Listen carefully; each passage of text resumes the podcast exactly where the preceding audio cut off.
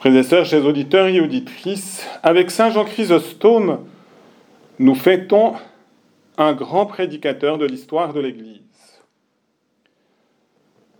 En travaillant un peu Saint Jean Chrysostome, je m'étais dit, eh bien, si je devais donner un cours d'homilétique, j'utiliserais Saint Jean Chrysostome. Et je demanderais aux étudiants qui doivent apprendre à prêcher à mettre en application les modes rhétoriques que Jean Chrysostome utilise. Parfois, il pose des questions, il cherche à échanger avec l'Assemblée. Ici, d'une certaine manière, nous sommes tout à fait aussi dans la ligne éditoriale de Radio Maria, puisque à travers les divers intervenants, nous sommes invités à entrer en dialogue avec les auditeurs et auditrices et parfois justement à suspendre par des moments de silence la parole pour laisser aux auditeurs de pouvoir s'interroger eux-mêmes, voire même de poser des questions. Ou bien, parfois, il prend le mode du dialogue et il met en scène divers personnages.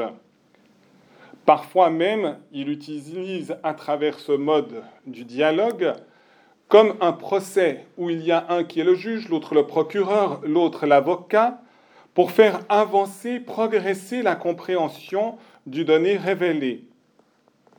Ou encore d'autres modes qu'il utilise pour justement rendre la prédication vivante et véritablement impliquer ceux qui écoutent dans la prédication. Mais au-delà des modes oratoire de la rhétorique où il était passé maître, Saint Jean Chrysostome avait une fécondité eh bien, davantage par la puissance de sa vie intérieure d'union à Dieu. C'est parce que Saint Jean Chrysostome aimait le Seigneur que finalement sa parole portait des fruits. Et ici, nous pouvons rejoindre la lecture de Saint Paul qui encourageait les Corinthiens à maintenir l'unité entre tous les membres du corps du Christ qui est l'Église. Et on peut dire que si Saint Jean Chrysostome a fustigé les riches qui écrasaient les pauvres, eh bien c'était à l'avantage tant des riches que des pauvres. Défendre les pauvres contre l'humiliation injuste, mais aussi aider les riches à quitter l'injustice pour se tourner vers le Seigneur. Et c'est la raison pour laquelle il a osé prendre beaucoup de risques. Il a été exilé, il a été maltraité, mais à travers sa prédication, à travers ses exils, ses humiliations, eh bien, il ne recherchait qu'une chose, l'unité de l'Église, l'unité de tous les membres de l'Église, quelles que soient leurs conditions, quelle que soit leur vocation.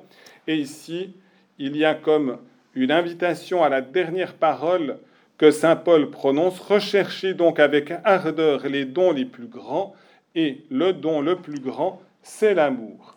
Et si nous pouvons dire que Saint Jean Chrysostome est justement une bouche d'or, c'est que sa bouche proclamait le mystère de l'amour, le mystère de la charité, amour de Dieu, amour du prochain. Jésus aussi manifeste sa tendresse, sa charité dans les circonstances de cette mort de ce garçon, fils unique d'une mère qui était veuve. Et si Jésus, avec un tel empressement, va ressusciter ce jeune homme, eh bien, nous pouvons aussi y découvrir sa propre destinée. Et en effet, lui-même était un fils unique, sa mère était veuve au moment de la passion et de la mort sur la croix, et il va ressusciter d'entre les morts.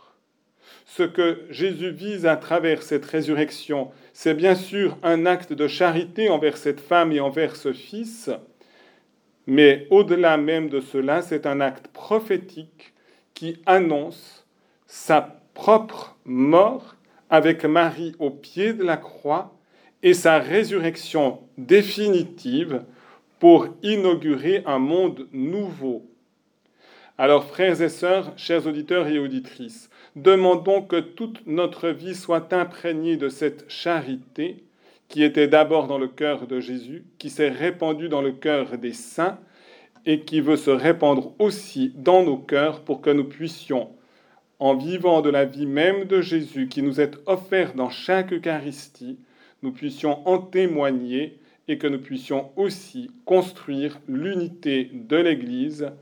Amen.